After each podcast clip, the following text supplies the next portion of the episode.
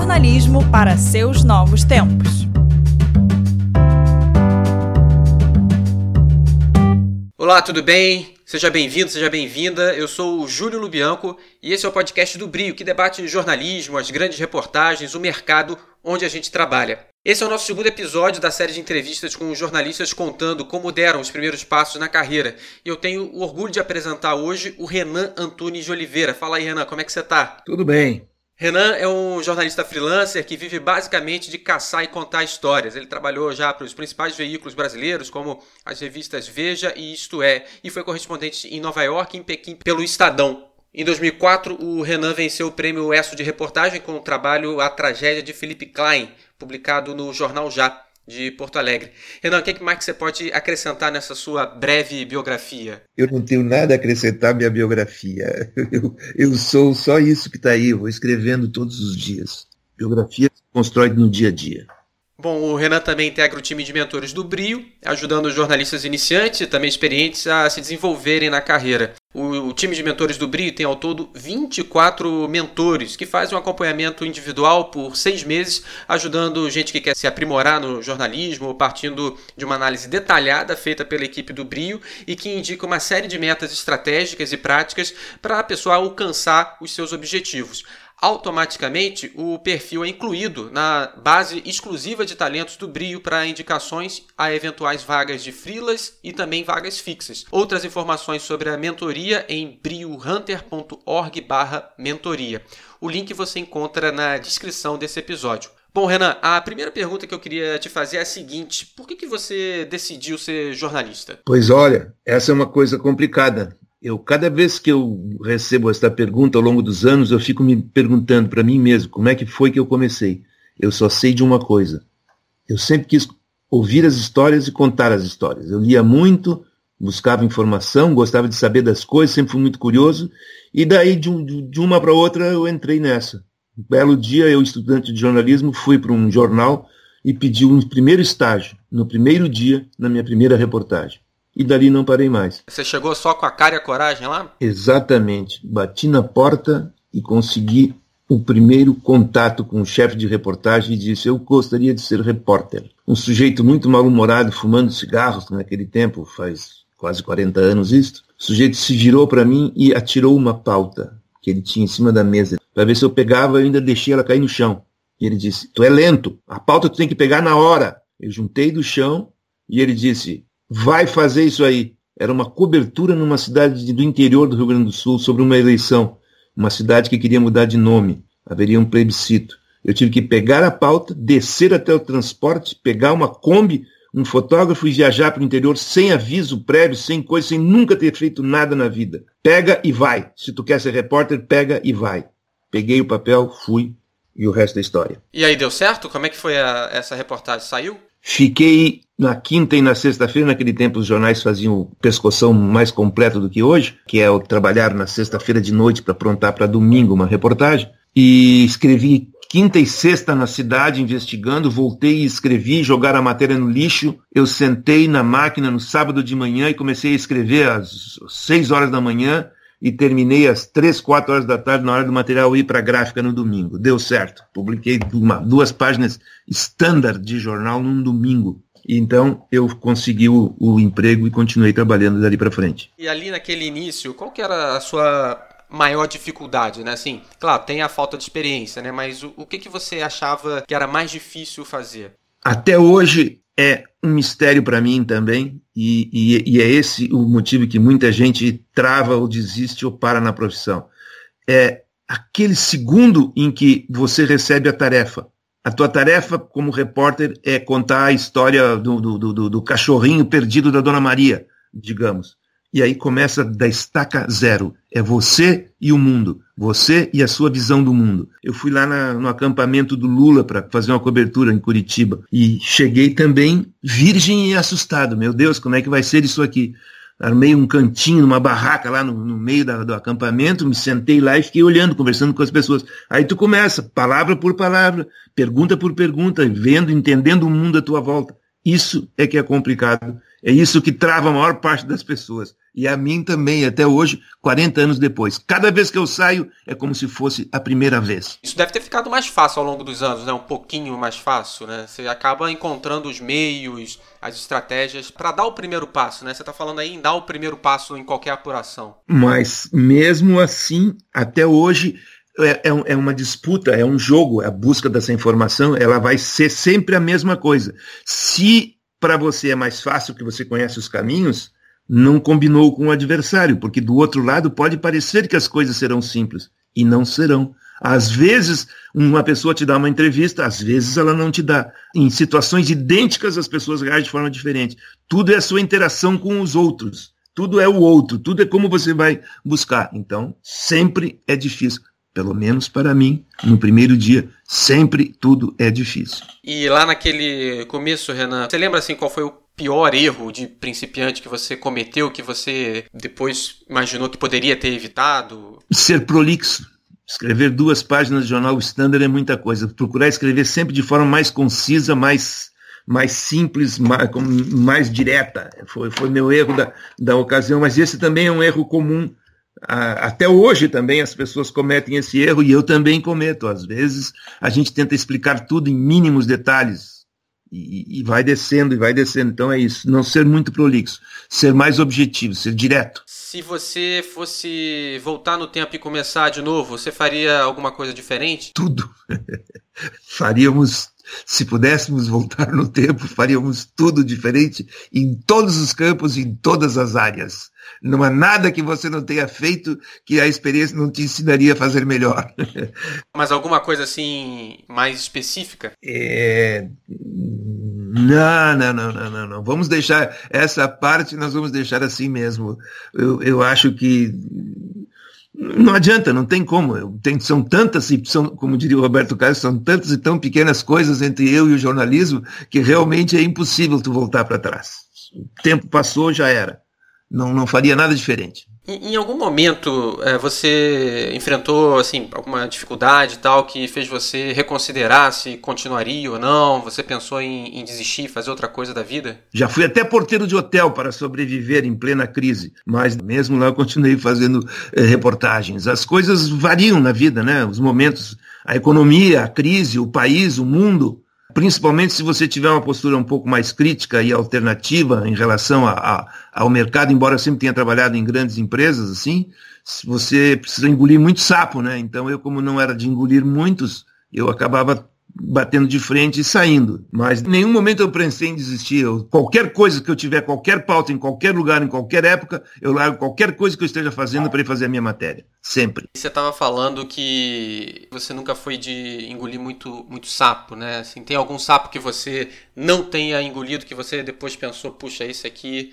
eu devia ter feito uma forcinha? O tempo dos sapos, eles são permanentes, porque as empresas, hoje, quem tem uma visão realista da imprensa brasileira, sabe que meia dúzia de famílias divide o poder e o controle de, todas, de todo o jornalismo. Um dos episódios mais marcantes que eu tive foi na Veja, quando eu trabalhava na editoria de política na eleição de 1989.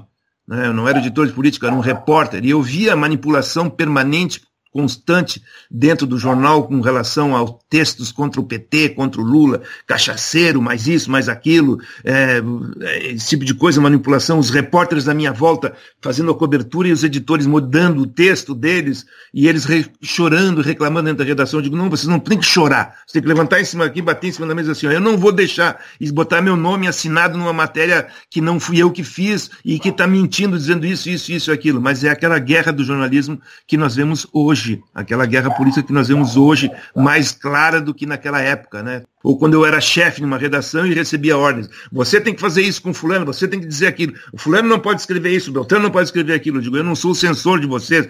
E, sabe, esse tipo de coisa acontece muito no dia a dia do jornalismo. O, e o pessoal costuma engolir, né? Se tu não engole, tu, tu perde teu emprego. E eu, em muitas ocasiões, eu, eu os perdi. Deveria ter ficado, né? Para ter uma aposentadoria melhor. Para quem está começando hoje, assim, se aventurando nessa, nessa profissão, você acha que tem mais ou menos oportunidade que tinha quando você começou lá atrás? Incrivelmente mais oportunidades, porque no meu tempo você tinha meia dúzia de jornais e tinha que conseguir espaço dentro deles. Hoje em dia, meu Deus, com a internet aberta aí, com, com sites, com, com meu, quantas milhares de fontes de informação, qualquer um pode pegar uma canetinha e sair na rua com, uma, com um celular e se transformar no seu, no seu próprio repórter, botar e contar as histórias. As oportunidades hoje são muito, muito maiores do que naquele tempo. Você tem uma carreira bem extensa, enfim, já ganhou prêmio ESSO, fez coberturas internacionais e tal, mas tem alguma reportagem das que você fez, daqui que você mais se orgulha de ter feito? Eu gosto particularmente de uma que me apareceu no Paraná. Uma mulher que botou um anúncio no jornal dizendo que queria vender o filho. Aí eu digo, ah não, para aí, vou lá ver quem é essa criatura. Contei na Gazeta do Povo esse episódio em três dias. Eu me, me, apresentei para ela, mano, consegui localizá-la, né? Na cidade do interior do Paraná. Mandei um fotógrafo até lá fazer a foto dela, com a barriga escondendo o rosto, tal e coisa, e ela manteve. E a história dela era a seguinte: ela tinha ido para a Suíça ser babysitter lá e descobriu que estava grávida quando chegou lá. O patrão mandou ela de volta. Quando ela chegou no aeroporto de Foz do Iguaçu, ela conheceu um árabe que pediu ela em casamento para poder obter a cidadania brasileira e queria assumir o filho. E no fim ela ia acabar escravizada do cara. Olha, uma história assim que parecia novela. E eu digo, é tudo mentira. Fui lá confirmei, era tudo verdade. E ela não queria contar nada, era uma menina nova, tinha 18, 19 anos, ela não queria contar nada para ninguém porque ela tinha vergonha dos pais lá no interior do Paraná. Não queria contar, meu pai não pode saber, minha mãe não pode saber. Eu digo, minha filha, teu pai e tua mãe tem que saber, porque eles vão te ajudar, não, porque, eles, porque eu tô grávida, eles nunca mais, não sei o quê. E eu, eu quero doar essa criança, eu vou dar essa criança, eu vou botar essa criança numa adoção, eu vou botar lá fora. E o resumo da ópera é que eu Fiz a matéria e os pais no interior reconheceram a filha. E vieram buscá-la e levaram ela para casa. E aí eu quis fazer o follow-up da matéria e perguntei: escuta, tu não queria doar tua criança? Ela disse: nada, minha filhinha ficou feliz em casa brincando de mamãe. Que se não fosse a reportagem e eu e a história, claro que eu sou apenas um acidente no meio do caminho dela, né? Talvez tudo tivesse se resolvido sozinho, mas a história foi, eu gostei porque ela foi muito bem contada. Renan, fala agora um pouco sobre a reportagem que você fez na Indonésia em 2004, com os brasileiros presos lá por tráfico de drogas, o carioca Marcos Archer e o paranaense Rodrigo Goulart. Eles que acabaram executados em 2015 pelo governo da Indonésia. Como é que surgiu essa pauta e como é que você se organizou para conseguir acesso a eles lá no presídio de Jacarta? Eu peguei um dinheirinho, na época eu era um freelancer, então eu peguei 9 mil dólares. Como se falava muito no caso, aí eu passei na Isto é e tentei vender a pauta para eles. Me deram uma passagemzinha peguei o avião e voei para Amsterdã, Amsterdã, Jacarta, diretamente para a cadeia onde os brasileiros estavam, sem nenhuma expectativa de conseguir a matéria. Ou seja, só com a cara e a coragem. E dinheiro no bolso. Quando eu cheguei na portaria do presídio para fazer o reconhecimento do ambiente, havia uma fila e as pessoas estavam dando nome e pagando alguma coisa. Se você vai visitar um preso na penitenciária aqui, eles te revistam, te tiram tudo. Né? Lá não, lá se tu chega na penitenciária, tu ainda dá o dinheiro para comprar comida para os presos, para as coisas, tu paga ali, os guardas recebem aquele dinheiro e te deixam entrar. Digo, meu Deus, que moleza! Aí eu disse, eu quero visitar os fulano de tal, os brasileiros assim, assim, assim, e balancei umas notinhas de dólar assim. E os guardas só faltaram se jogar nos meus pés. Me levaram diretamente para eles. Fiquei lá dentro, eu pagava para entrar, todo dia eu pagava para entrar. Fiquei três dias na cadeia, só pagando para entrar. Porque o sistema lá funciona assim: distribuía dinheiro e tu entrava. E aí gravei, entrevistei, conversei. Enfim, produzi aquela, aquelas, aquelas matérias com eles. E o que mais te impressionou nessa apuração que você fez lá na Indonésia com esses brasileiros condenados por tráfico que acabaram executados, ô Renan? Não vou falar dos dois mortos, né? Já estão mortos, o Todo-Poderoso cuida deles agora, mas. E eu escrevi no primeiro dia e no primeiro minuto, eu disse: os dois acham que é brincadeira. E ali eu disse: não vão escapar. E não escaparam. Estava escrito que iam morrer. Sistema judicial lá, a maneira como a coisa foi colocada, o caso deles. O que me surpreendeu neles é aquela coisa da mídia brasileira: dois garotos que estão tentando, dois garotos que precisam da nossa ajuda. Aí os dois garotos eram dois traficantes de, de, de longa data, né? dois caras escolados, vividos no mundo da droga. A droga é uma doença, a droga tem esse problema, né? Temos que olhar com simpatia para os perdedores. Eles perderam, eles estavam caídos, estavam, mas eles ainda estavam empolgados, achando que a coisa ia continuar para sempre naquela balada. Tudo indicava que eles seriam fuzilados, como de fato foram. Claro que mais tarde, no final, na reta final, todos perceberam para onde estavam indo. Mas no início, eles achavam que não, e que, e que seria função nossa, da imprensa, ajudá-los a, a, a, passar deles uma imagem de duas vítimas do sistema, duas pessoas que, que foram presas num, num momento assim, que, ah, já, e eu nunca, nunca, nunca, nunca quis transmitir essa, essa coisa. Inclusive, arrumei inimigos, né? A família, os, os, os, críticos, as pessoas acham não, que você deveria, não deveria contar isso e aquilo. Eu nunca, nunca me pediram sigilo de nada. Sentaram na minha frente e pediram para que eu contasse uma história boa, alegre e feliz para ajudar a, a, campanha de libertação deles. Coisa que eu não fiz. Eu apenas contei o que, que eles viviam lá. Outra reportagem sua, de grande repercussão, foi a que ganhou o Prêmio ESSO de 2004, A Tragédia de Felipe Klein, que contou a história do jovem de 23 anos que morreu caindo do prédio onde vivia o pai dele, o político Odacir Klein, que foi ministro dos Transportes no governo Fernando Henrique. A matéria que saiu no jornal Já de Porto Alegre conta a história dele, a relação conturbada com o pai, as diversas transformações corporais que ele fez ao longo dos anos. Como é que foi a apuração dessa matéria? Essa pauta, você pega a cobertura do dia a dia Saiu no jornal, deu na Veja, deu na televisão, deu no Fantástico, deu em todo lugar. Morreu o um menino todo tatuado, coitado. Ah, só o menino era muito bom e, e, e tal, filho do, do, do, ministro. Na época, ele, o pai dele era ex-ministro, ministro na ocasião. Você, aconteceu isso, aconteceu aquilo. E vendo aquele noticiário, jornais do dia a dia, tu não sabia o que, que, tinha acontecido, sabe? Porque ele morreu, as pessoas não falam sobre suicídio, e, e, no jornal não deixa muito claro o que, que foi, caiu do nono andar, e o pai, a mãe, mais os irmãos, tu fica, tu lê tudo e fica sem saber de nada. E eu disse, fui tomar um café da manhã com o meu editor no Parque da Redenção, lá, um parque lá de Porto Alegre, eu e o Elmar Bones, e eu disse, olha, Elmar, essa matéria nós temos que investigar ela do princípio ao fim, quem era esse menino do dia que ele nasceu até o dia que ele morreu contar toda essa história do princípio a fim. Não vou fazer mais nada no jornal a não ser passar. Fiquei 45 dias buscando informações sobre ele. Tudo a pé, porque ele era, morava bem, do, bem perto da casa da minha mãe, no centro de Porto Alegre.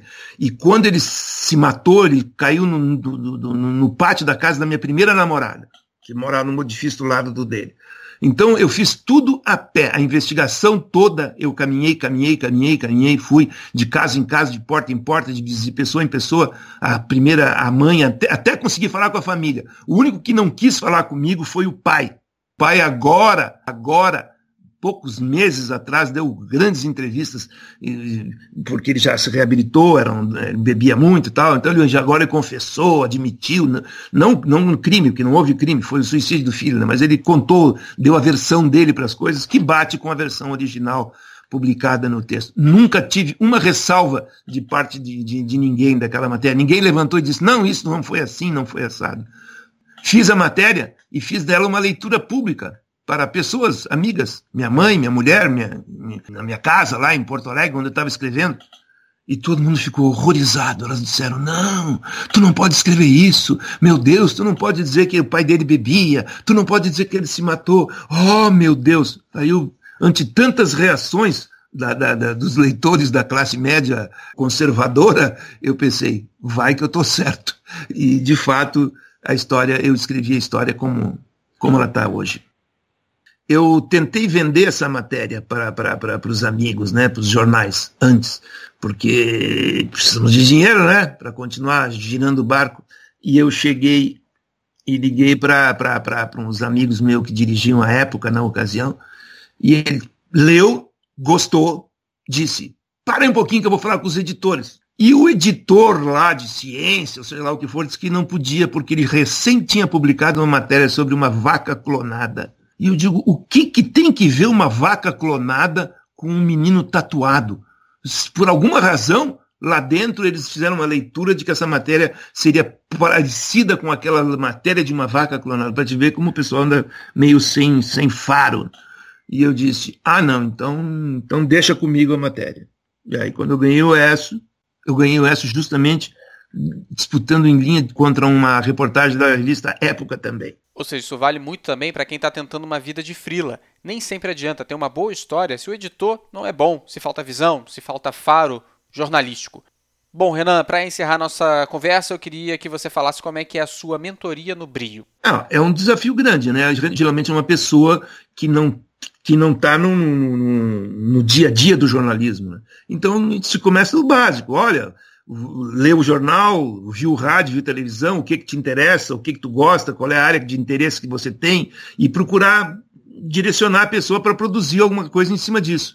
Eu recebi, por exemplo, um, um, eu tenho um dos meus mentorados, ele gosta muito de questões de meio ambiente, e nós vivemos aqui numa praia no litoral do Santa Catarina, que tem vários crimes ambientais em, em, andamento. São dunas sendo tomadas, rios sendo assoreados. Aqui onde eu moro, na região do, do, do litoral de Florianópolis, né, é uma terra de ninguém, com cumplicidade da prefeitura, de, de políticos. Sujeito quer fazer o trabalho, e eu digo você, então comece aqui, ó, caminhe esse litoral todo aqui, são 10, 12 quilômetros e vai registrando todos os crimes ambientais, fotografando, etc. Ele me produziu uma bela reportagem que vamos inclusive publicar num jornal daqui a partir de um certo, um certo momento aí, quando estiver pronto, né, o levantamento completo estamos apurando, e denunciando os crimes ambientais ocorridos aqui embaixo do nariz dele. Ou seja, um repórter, onde quer que ele esteja, alguma coisa está acontecendo à volta dele e ele pode contar essa história. Tudo é sistematizar, organizar, né, se organizar melhor e aí produzir. E é isso que eu estou fazendo com, com um dos meus mentorados. Renan, muito obrigado pela entrevista. Foi um prazer imenso conversar contigo e ouvir essas histórias de bom jornalismo sendo contadas. Falou! Falou, tchau. E para você que está ouvindo a gente, que está gostando do podcast do Brio, eu te peço, deixe uma avaliação, um comentário no iTunes, na loja de podcasts da Apple. E se você quiser receber um alerta sempre que tiver um episódio novo, é só assinar o podcast, e aí seja no iTunes ou em qualquer outra plataforma que você use. Um abraço e até a próxima.